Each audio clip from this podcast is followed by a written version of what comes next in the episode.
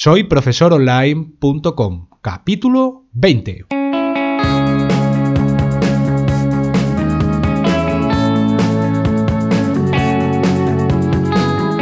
Bienvenidos al episodio número 20 del podcast para cualquier persona que desee compartir sus conocimientos y emprenda en Internet al mismo tiempo, ganándose la vida con sus propios alumnos virtuales. Mi nombre ya lo sabéis, Héctor Abril, y hoy vamos a hablar sobre los membership sites, también llamados plataformas web de membresía. Veremos cómo conseguir alumnos online que pagando una cuota recurrente continúen con nosotros durante mucho, mucho tiempo. Y bien, ¿qué es esto de un membership site? Básicamente es un sitio web eh, donde podemos ofrecer un servicio o un producto que los visitantes puedan adquirir y pagar recurrentemente en forma de suscripción. Vamos, en otras palabras, debéis ofrecer a vuestros clientes algo que tenga valor y por el que ellos pagan cada mes por lo que todos los meses, para que ellos quieran renovar esa suscripción de pago, será necesario que siga existiendo ese contenido o servicio y así mantenerlos apuntados. Cuando me refiero a mes, no tiene por qué ser obligatoria una suscripción de esta periodicidad. Puede ser mensual, bimensual, trimestral, no sé, semanal, anual, lo que queráis, pero siempre tiene que haber un periodo de más o menos tiempo.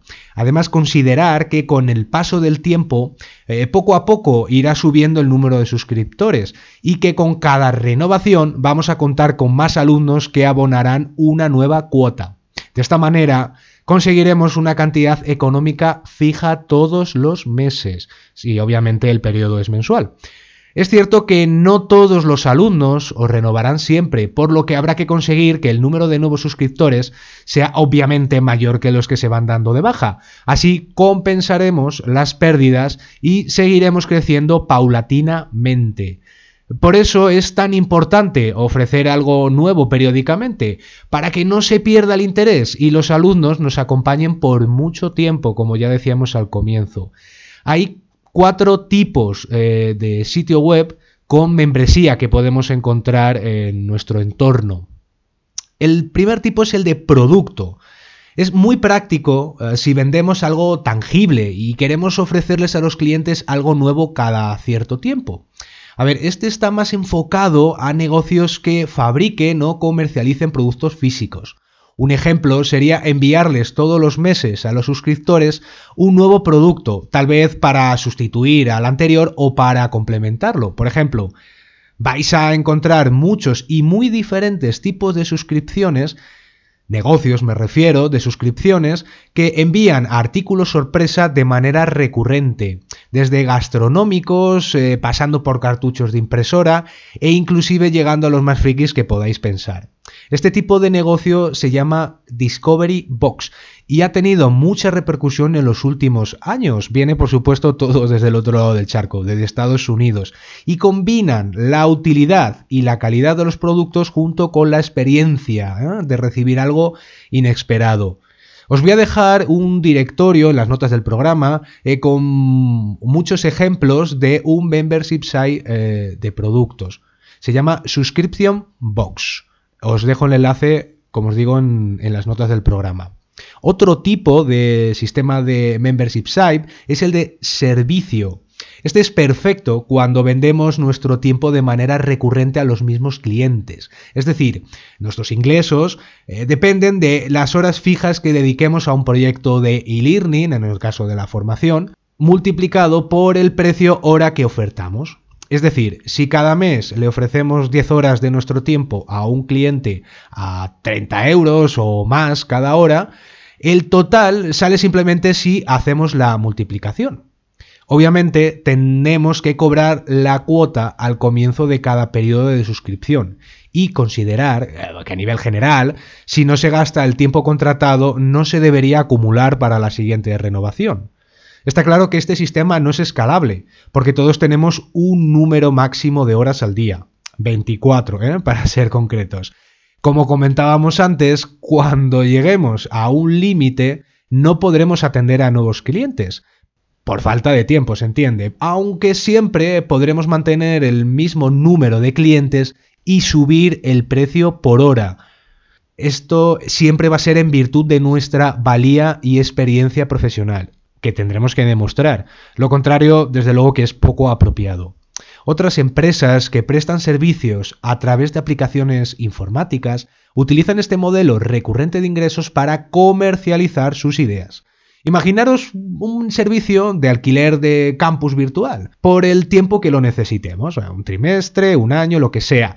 Nos vamos a olvidar de los servidores, de mantener la aplicación, con solo el hecho de pagar una cuota cada cierto tiempo. El servicio, en este caso, incluye todos los aspectos técnicos y nos permite centrarnos en la parte del uso de la herramienta online, gestionar los contenidos, a los alumnos, en fin, otros aspectos.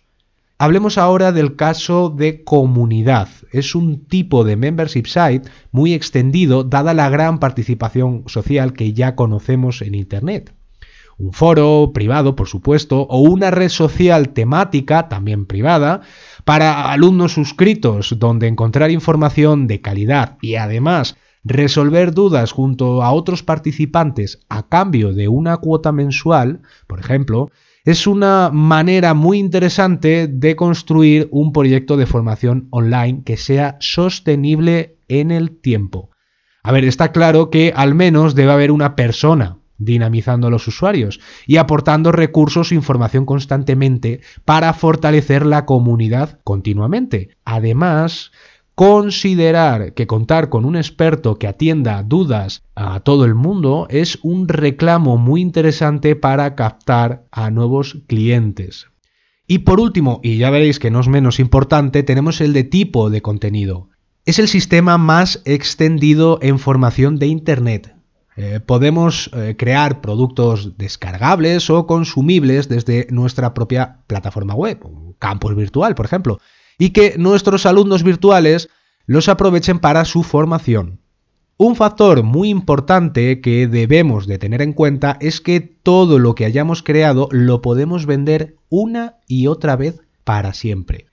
Cierto que con el tiempo habrá que mejorar algunos matices para evitar que se quede obsoleto, pero y hasta entonces la rentabilidad no va a desaparecer de vuestro lado. Por ejemplo, si hacemos un curso sobre yoga con videotutoriales y que incluya algunos recursos descargables, por ejemplo, será el mismo esfuerzo para 10 alumnos que para 1000 alumnos.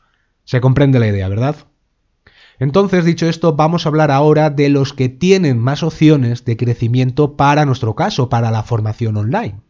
Un factor que antes hemos resaltado es el de escalabilidad y creemos que esto es fundamental para no ponernos un techo limitado por ejemplo, a nuestro tiempo, como veíamos antes. Para que haya escalabilidad en un proyecto es necesario evitar barreras y el tiempo es una de ellas. No hay más ingresos diarios si hay un límite de 24 horas. Por lo que los dos tipos de membership site que más nos van a interesar, en virtud de esto que hemos hablado, son los de comunidad y contenido. Además, si los combinamos, vamos a poder conseguir un doble valor para nuestros clientes. Podrían tener contenidos de aprendizaje y pertenecer a una comunidad con la que compartir dudas, aportar ideas y no sentirse tal vez solos al realizar una formación un motivo de ciertos casos de abandono que sufren muchos alumnos al no sentirse acompañados de otros compañeros o inclusive hasta del propio tutor que no dinamiza su experiencia como alumno. Y ahora vamos a hablar eh, sobre el atractivo que tienen los memberships hay para los clientes. Aunque no lo parezca, ya estamos acostumbrados a verlos por todas partes y de manera cotidiana. Las tarifas planas de telefonía, las cuotas de gimnasio u otras actividades deportivas es lo de menos, suscripciones a medios digitales, los abonos de transporte, la sanidad privada o las pólizas de seguro son ejemplos cotidianos de los que contamos en nuestro día a día. ¿Por qué? Porque muchas empresas vieron la importancia de la recurrencia, asegurándose una cuantía fija al inicio de cada periodo de renovación y empezaron a ajustar los precios para poder incrementar el número de clientes. Fijémonos en una cosa simple pero efectiva. Si lo que ofrecemos es útil para nuestros clientes y además tiene un precio justo comparado con todo lo que recibe a cambio, lo recomendará a otras personas para que se puedan aprovechar de ello. Tiene lógica, ¿no? Y es que suele ser una cuota asumible lo que va a ayudar a romper esa barrera de entrada y probar. Muchas veces consideran que la gran virtud es que solo se perdería la primera cuota, ya que habitualmente no hay compromisos de permanencia y cada uno se va cuando lo desea, ¿verdad? También, y vinculado a la creación de contenidos que ya hemos comentado en capítulos anteriores, si demostramos ante nuestros seguidores que sabemos de lo que hablamos, y les damos gratuitamente información interesante y recursos de calidad a través de nuestros blogs o a través de podcasts como este, es normal que se interesen en ir un poco más allá y que se suscriban a nuestra zona premium donde encontrarán mucho más. Si queréis darle un vistazo al podcast número 6, os dejo el enlace en las notas del programa, donde ya hablamos de la estrategia de crear contenidos. Y respecto a los precios, algo importante, está claro que si nos esforzamos de la misma manera para un solo cliente estaríamos perdiendo muchísimas horas de trabajo. Pero fraccionado entre una comunidad de 100, 500 o 1000 suscriptores que abonan una cuota periódicamente, las cifras desde luego que son mucho más positivas, ¿verdad? Vamos a ver eh, algunos puntos respecto al precio y uno de ellos es el de definir el precio correcto. Y es que esto no es nada sencillo.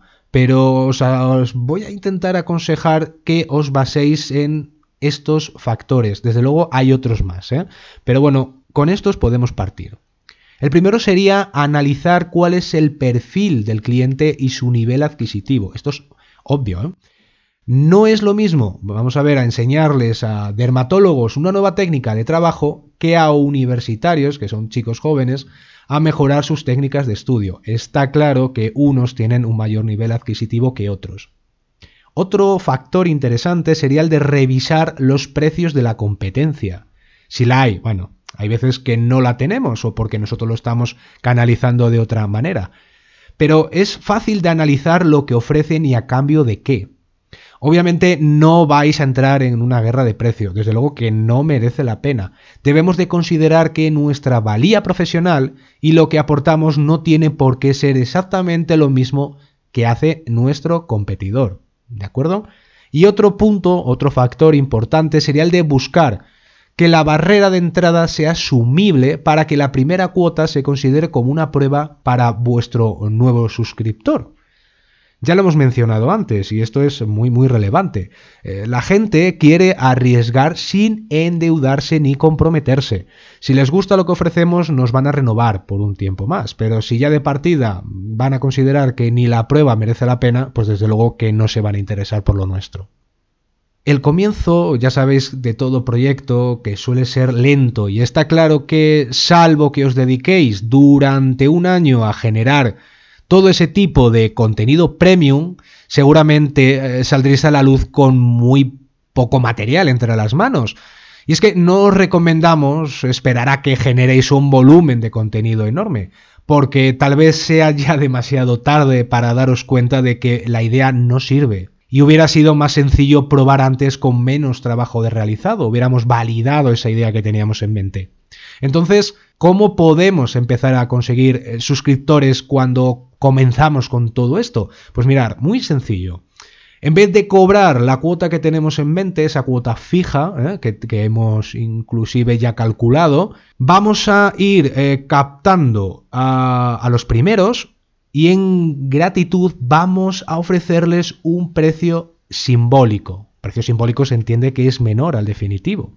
¿Con esto qué vamos a conseguir? Bueno, pues de momento feedback de calidad de los pocos clientes iniciales que han decidido dar el paso y pagar esa cuota económica, simbólica. Es más, si tenéis pocos, hasta podéis reuniros o reuniros eh, de uno a uno y eh, preguntarles pues cómo ve las cuestiones de lo que están aprendiendo, cómo lo harían ellos, en fin, escuchar para ir creciendo en base a las necesidades de los nuevos alumnos a los que nos vamos, vamos a ir dirigiendo, ¿se entiende? Además, también iremos facilitando la incorporación de otras personas que nos descubren poco a poco. Conforme vayamos aumentando nuestro valor premium, iremos subiendo la cuota. Eh, tal vez... Eh, Podría ser que después del primer año haciendo esta estrategia ya estemos en condiciones de establecer la cuota definitiva. Esto lo vais a ir viendo según el crecimiento, si es rápido o si es lento. Hay una cuestión también que es muy frecuente, pero que hay que tomar con mucho cuidado, es el periodo de, prueba.